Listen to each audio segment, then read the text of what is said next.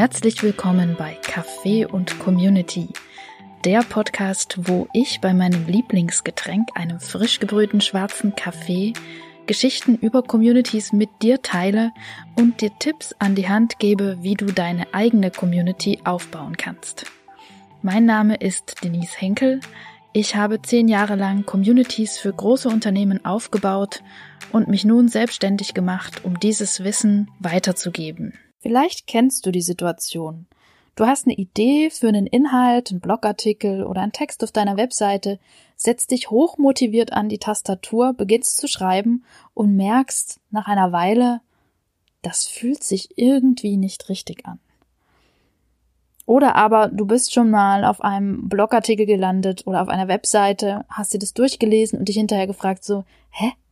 Was wollte die Person, die das formuliert hat, jetzt nochmal von mir? Warum bin ich hier? Tja. Glücklicherweise gibt es für das Dilemma Experten, Kommunikationsberater, die Unternehmen und Selbstständigen dabei helfen, ein klares Selbstbild zu entwickeln, also sich darüber klar zu sein, wer bin ich und was will ich erreichen und was biete ich meinen Kunden an und dies dann dementsprechend gegenüber den Kunden auch klar und deutlich zu kommunizieren. Mit einer solchen Kommunikationsberaterin habe ich mich heute im Clara Zetkin Park in Leipzig getroffen und sie hat mir einen Einblick gegeben in ihre Arbeitsweise und auch ein paar Tricks und Kniffe verraten, die dir dabei helfen, dass deine Kunden nicht dieses Hä-Gefühl haben, wenn sie deine Texte gelesen haben, sondern dass sie zu potenziellen Leads werden, die ihre E-Mail-Adresse geben, sich bei deinem Newsletter anmelden und letzten Endes bei dir kaufen. Jana kann dir also helfen, mit der richtigen Kommunikation deinen Umsatz zu steigern. Ich wünsche dir viel Spaß beim Zuhören. Die heutige Podcastaufnahme findet im Park statt, im Clara Zetkin Park in Leipzig. Und deswegen kann es sein, dass der eine oder andere Vogel im Hintergrund zu hören ist oder wenn mal eine Windböe kommt, rauscht es etwas. Ähm, ja, ich hoffe aber, dass das Zuhören trotzdem Spaß macht, denn das Thema ist total spannend heute. Ich treffe mich heute hier mit Jana Berthold. Sie ist Kommunikationsberaterin und ähm, mit diesen Worten richte ich das Mikro in Richtung Jana und frage sie mal, Jana, wer bist du denn und was machst du so? Hallo Denise, hallo liebe Zuhörerinnen von Denise. Genau, ich bin Jana. Ich wohne in Leipzig seit meinem Studium und ich habe mich als Kommunikationsberaterin dieses Jahr selbstständig gemacht. Speziell arbeite ich im Bereich Texterstellung für die strategische und zielgruppenorientierte Kommunikation. Das heißt, ich erstelle Konzepte für die Kommunikation von Unternehmen entsprechend der gewünschten Zielgruppe. Würde im ersten Teil über die Tonalität mir Gedanken machen, wie man Sachen formuliert, alles auf ein bestimmtes Ziel hinführend. Und im zweiten Schritt würde ich dann die Texte erstellen. Klingt spannend.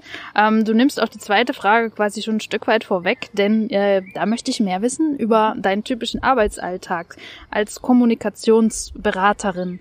Wie muss ich mir das denn vorstellen? Ähm, was machst du morgens als erstes, nachdem du Kaffee oder Tee getrunken hast? Ähm, wie gehst du so vor? Wie kommen die Aufträge rein?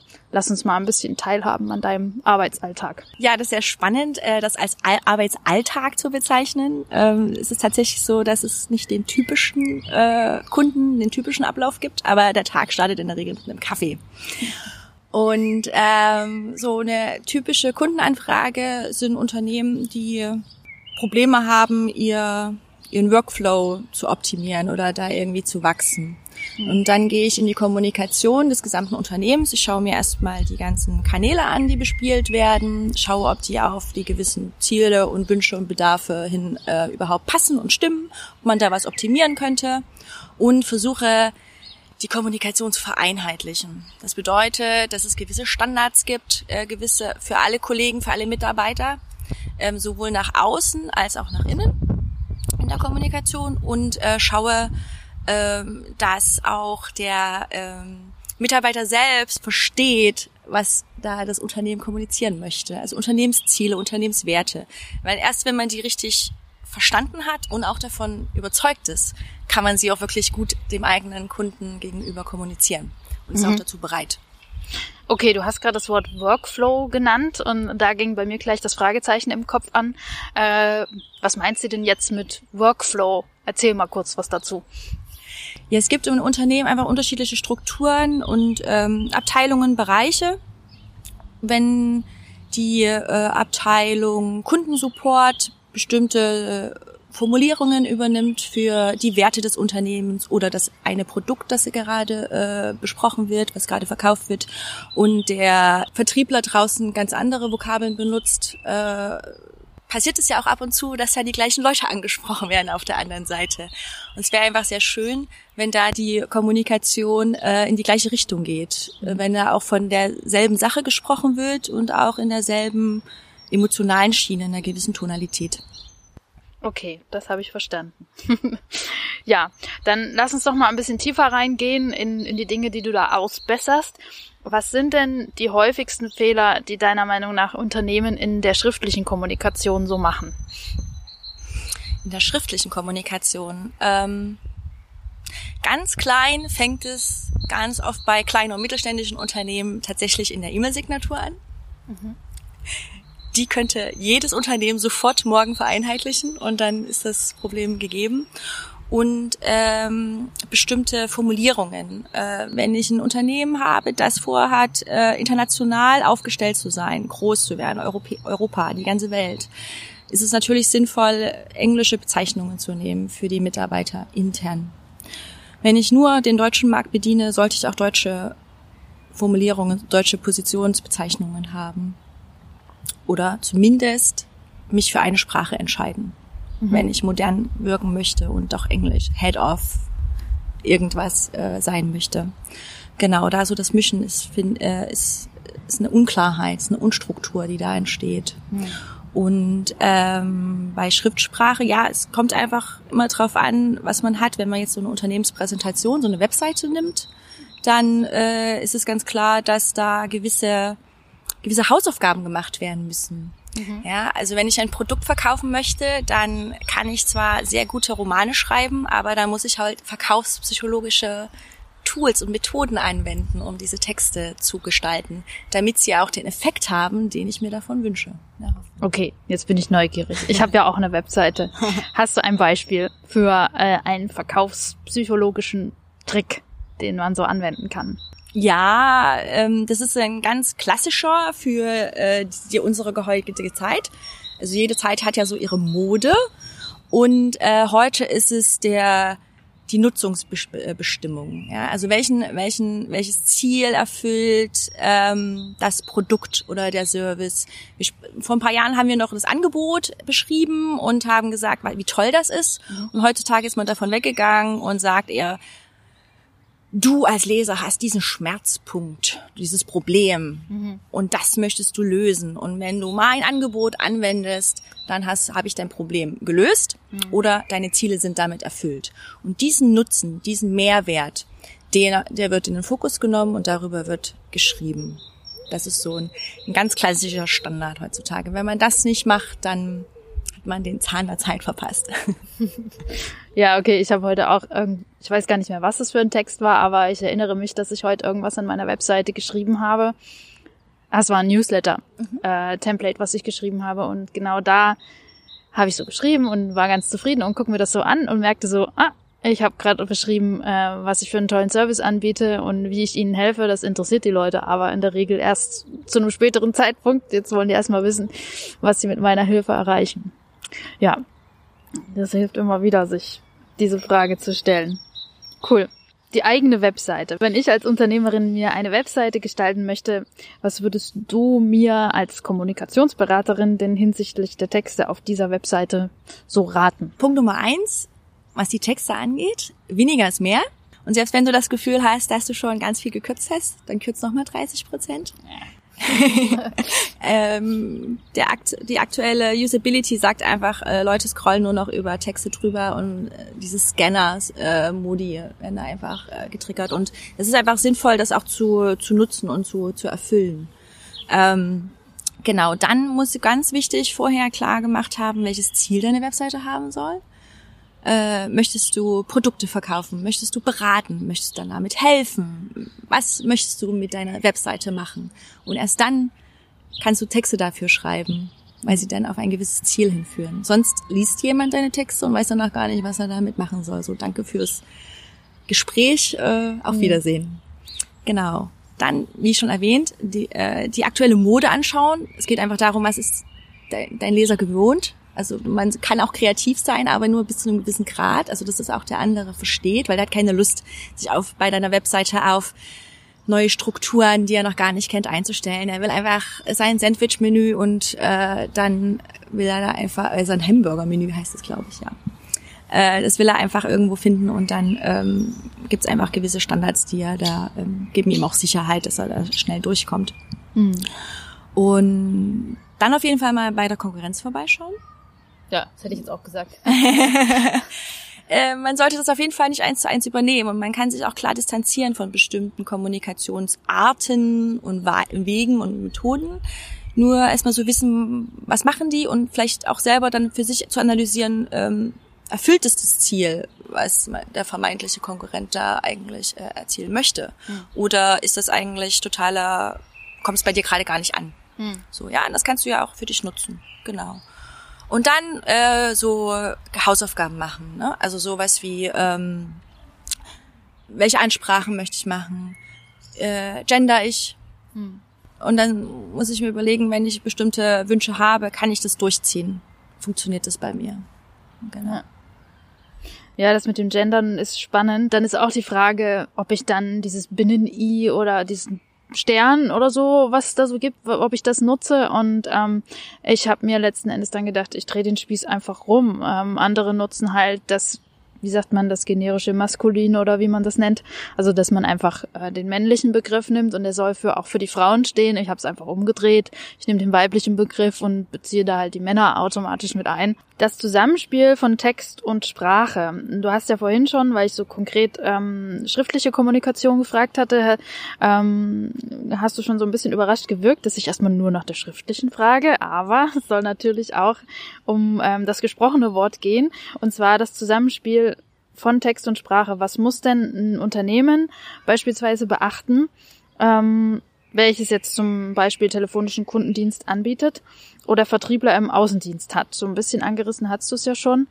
Ähm, hast du vielleicht so ein paar Beispiele für No-Gos oder ähm, für Empfehlungen oder so generelle Leitsätze, was man beachten sollte, wenn man so Schrift und Sprache mischt als Unternehmen. Also ganz wichtig ist bei der Unternehmenskommunikation, dass sie auf allen Ebenen funktioniert.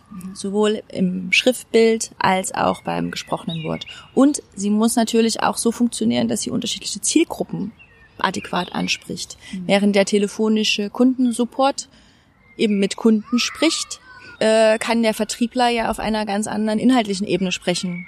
Mit einem Lieferanten oder mit einem potenziellen Partner. Mhm äh, diese Sprachstandards für das Unternehmen, die branchenbezogen sein können oder produktbezogen, marktrelevant bezogene Sachen, die müssen alle funktionieren in, in, in, jedem, in jeder Situation. Mhm. Und erst dann kann sie als äh, Unternehmensstandard eingetragen werden. Ähm, genau, das ist ganz wichtig.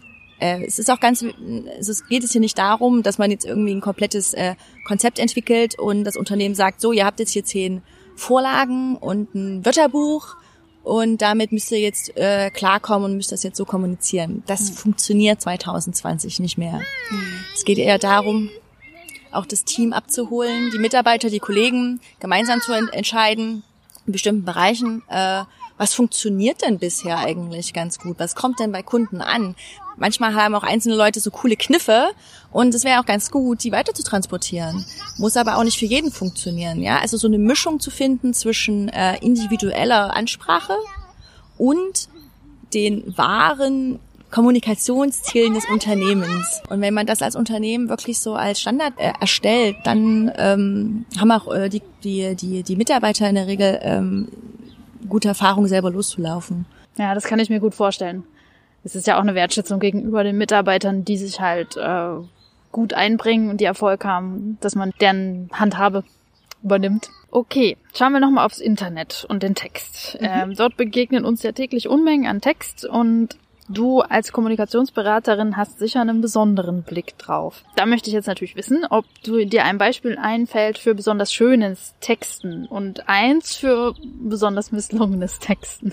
Okay, du meinst jetzt so allgemein Texte und nicht so Social Media und Community Sprech so dieses Bullshit-Bingo, das, das darf von mir aus morgen gleich aussterben. Aber ansonsten ähm, jetzt so für, für das Internet im Sinne von Website, Präsentation, Blogs, ja. Unternehmen und so weiter. Äh, schöne Texte für mich sind Texte mit klaren Botschaften, die straight sind mhm. und zugleich einen gewissen Witz oder einen Charme haben. Die dürfen auch gern ironisch sein. Mhm. So, das mag ich sehr gern. Aber Hast du da ein konkretes Beispiel von der Seite, ähm, die das gut macht, von einem Unternehmen? Mm, tatsächlich fallen mir da Unternehmen ein, Kreativagenturen, Marketingagenturen, die mhm. das natürlich auf die Spitze treiben. Äh, zum Goldenen Hirschen mhm. macht das ganz gut. Die nehmen sich auch selbst da ein bisschen hops. Mhm. Das mag ich ganz gern. Ich mag klare, sanfte Formulierungen bei Ratgebern, ne, die so glatt sind, die so keine persönliche Note haben, so, weil da will ich mich informieren und da geht's nicht um, um eine Bewertung der Sache. Mhm. Aber ansonsten mag ich auch ganz gerne, wenn so eine eigene Meinung mit da drin ist. Mhm. Was ich nicht mag, sind Blogbeiträge, bei denen der Blog Betreiber gelernt hat, dass äh, die fürs Google-Ranking Suchmaschinenoptimierung super ist und die Textlänge eine Rolle spielt und mindestens 1500 Wörter beinhalten soll. Mhm äh, dann werden so, wird das Kernargument gerne vier bis fünfmal wiederholt mhm. und in die Länge gezogen und auch in das Thema kommen noch Sachen rein, die eigentlich nicht wirklich eine Rolle spielen. Das fällt sofort auf. Mhm. Und äh, das mag ich nicht. Ich schreibe solche Texte im Auftrag von Kunden, wenn die das jetzt unbedingt wollen. Aber für meine eigenen Sachen mache ich das nicht, weil meine ich finde, meine Leser sind nicht blöd und deswegen muss ich die da irgendwie nicht künstlich auf, äh, ja, in die Länge gezogen bei mir behalten. Okay, jetzt verstehe ich endlich, warum manche Blogbeiträge sich ständig wiederholen und so lang sind. Ja. Oh je. Genau. Ja, es gibt da auch so Ver Verkaufstexte. Ich glaube, Verkaufstexte, also Produkt, Produkttexte sind noch so die, die Sparte, die sehr viel Nachholbedarf hat. Also es gibt auf jeden Fall schon sehr gute Online-Shops, die sehr gute Texte liefern, mhm. so Produktbeschreibungen. Oh ja, ich mag zum Beispiel Top Vintage, diese äh, Vintage-Klamotten-Boutiques, ein holländischer Shop und so geil, die Texte von denen. Weil sie genau das machen, was du erwartest. Sie erklären dir den Nutzen und du weißt, was du davon hast und ja, also zum Beispiel, wenn da ein Kleid äh, oder ein Kleidungsstück beschrieben wird, dann steht im Text so drin, hey Lady, hier, hier siehst du super curvy oder was weiß ich, es passt halt zu diesem, diesem Image der, der curvy und was weiß ich, äh, tollen äh, Lady, die sich gerne in 50s, 60s Kleidern sieht. Und dann äh, sagen sie, oh, mit einem roten Lip, äh, mit einem roten Lippenstift ähm, haut das Kleid äh, deinen Schatz aus den Socken oder irgendwie so so Formulierungen. Das passt halt da sehr gut dazu, weil man halt die Kleider dort kauft aus dem Grund, weil man besonders umwerfend aussehen möchte. Ja. Naja, auf jeden Fall haben die einen Kommunikationsleitfaden, das ist völlig klar, und haben ihre Zielgruppe vorher gut analysiert mhm. und äh, alle Faktoren gut bestimmt. Ja, aber es gibt halt auch noch gerade in, in diesen Verkaufstexten extrem viele Beispiele, wie es nicht gut funktioniert. Mhm. Und ähm, ja, das wird dann einfach der Markt entscheiden, was sich da etabliert. Ähm, dann schauen wir mal, äh, wie du denn so eine Expertin geworden bist. Das interessiert mich und die Zuhörer sicherlich auch. Woher kommt denn dein Wissen im Bereich Kommunikation? Auf welchen Erfahrungen baut es denn auf? Ich habe ein Grundinteresse an Sprache seit der Schulzeit.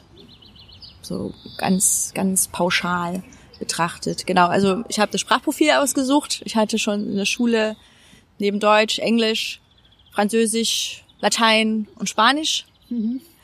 Und ähm, habe dann ein Auslandsjahr in, in Kanada verbracht, im französischsprachigen Teil. Und bin da so in diese ja, anders, anderen Kulturen reingekommen. So, ich fand das schon immer spannend. Also für mich ist immer so Sprache mit Kultur verbunden. Mhm. Also Kommunikation, ne? Kommunikationsmuster, Kommunikationsverhalten, nonverbale Kommunikation. So, das hat sich auf jeden Fall in der Schulzeit entwickelt. Und äh, ja, dieser Sache bin ich eigentlich ganz treu geblieben. Ich habe dann äh, Sprache und Kultur studiert. Mhm. Im Hauptfach Japanisch, also Japanologie, mhm. dann ähm, Kulturwissenschaften und äh, als zweites Nebenfach ein äh, Frankreich-Studien. Das gibt es so nicht mehr. Das ist, glaube ich, durch Global Studies abgelöst worden. Okay. Äh, das so global hatte man damals noch nicht gedacht. Mhm. Äh, und Frankreich-Studien verbindet die Sprache mit der Kultur der frankophonen Gebiete. Genau, also von daher war Sprache, Kommunikation, ähm, kulturelles Verhalten, was macht Sprache, das hat mich einfach, dafür habe ich schon immer gebrannt. Und äh, dementsprechend ähm, habe ich dann auch meine Berufsfelder so ausgewählt. Also ich war selbst im Kundensupport gewesen. Mhm. Da habe ich viel über Schriftsprache und über deeskalierende Sprache gelernt. Mhm. Und ähm, bin dann in der Agentur gelandet. Mhm. Genau. Und da hab für Marketing und Öffentlichkeitsarbeit, ja, habe ich eigentlich den ganzen Tag mit Sprach und Sprachkonzepten zu tun gehabt. Mhm. Und das hat mir bisher immer sehr großen Spaß gemacht. Zwischendurch habe ich auch mal in einer Berufsschule gearbeitet mhm. als ähm, Expertin in der Lehre und habe Erzieherklassen im Bereich äh, Medien, Umgang mit Medien ähm, unterrichtet. Und das war natürlich total spannend, weil ich den ja nicht nur für die Erziehung von Kindern und Jugendlichen dann irgendwie Informationen äh, übermittelt habe zu äh, Medien, sondern ja auch meine Methodik äh, gleich mit angebracht habe, ne? Also wie man bestimmte Inhalte äh, vermittelt und das war ganz spannend, weil man sich damit ja ganz nackig macht. Mhm. Man erklärt, also man macht sich selber offen, so das ist die Methodik und äh, das willst du damit vermitteln. Genau, und habe eben das Werkzeug an sich auch offengelegt. Ne? Und ähm, das war auf jeden Fall sehr spannend zu schauen, wie, äh, wie die Schüler damit umgehen. Ja, das schließt perfekt an die nächste Frage an, äh, weil du gerade so gestrahlt hast über das ganze Gesicht. Was bereitet dir denn an deiner Arbeit die meiste Freude? Also neben strahlenden Gesichtern. Äh, ich mag's ganz, ich mag gerne optimieren ich mag gerne Sachen äh, verbessern und äh, Fehler, die da sind, die vielleicht so nicht beachtet werden, auszumerzen, so ganz allgemein. Äh, ich finde es gut, wenn es ähm, Kommunikationskonzepte gibt, die dann auch wirklich äh, den, den Unternehmen helfen, äh, einen Mehrwert zu generieren. Ne? Also dass dann auf einmal mehr Verständnis auf der anderen Seite ist, dass auch im Team mehr Verständnis da ist, weil beispielsweise der Fokus auf der äh, internen Kommunikation lag. Ne? So wie gehe ich mit meinen Mitarbeitern um, wie bezeichne ich die, wie, äh, wie höre ich die. Äh, das macht auf jeden Fall Spaß, dann der, der die Ergebnisse davon zu sehen. Mhm. Oder wenn eine Kundin, nachdem, man, nachdem ich ihr die Texte geschickt habe, mich fünf Minuten später angerufen hat und gesagt hat, wow, ich muss dir gleich danken, das ist ja das hört sich richtig gut an, was ich da mache. So, ne? Mhm. Also wenn man so jemanden mal mit einem Außenblick auf die Sachen schauen lässt und eben auch in Worte fassen lässt, dann sind auch die Leute ganz oft ganz stolz auf das, was sie selber machen, mhm. weil sie es so nicht selbst formulieren können. Dieses ganze Mikrowissen, was man über sein eigenes Unternehmen hat, blockiert manchmal auch, um ähm, auf den Punkt gebracht, äh, zielgerichtete Informationen zu vermitteln. Und äh, ja, solche Anrufe machen da natürlich Spaß, auf jeden Fall. Ja. Cool. Und äh, in der Arbeit mit, mit diesen Menschen ähm, hast du ja sicher auch so gewisse Grundprinzipien, Werte, nach denen du arbeitest, Sachen, die du nie tun würdest oder wonach du auch vielleicht deine Kunden aussortierst, äh, ob du mit denen zusammenarbeiten möchtest oder nicht. Was sind denn so die Werte, nach denen du handelst, arbeitest? Also erstmal gebe ich jedem gerne eine Chance und sortiere nicht gleich von Anfang an aus.